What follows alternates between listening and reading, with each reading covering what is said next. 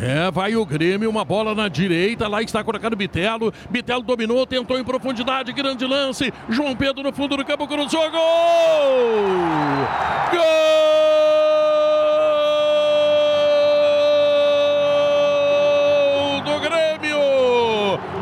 Cedo, Vina está marcando o gol. 1 a 0 para o Grêmio. Muito, muito cedo. O Grêmio está abrindo o marcador, fazendo 1 a 0. São três minutos de partida e o Grêmio está na frente numa jogada muito bem construída e com uma brilhante finalização. 1 a 0 o Grêmio na arena, Felipe.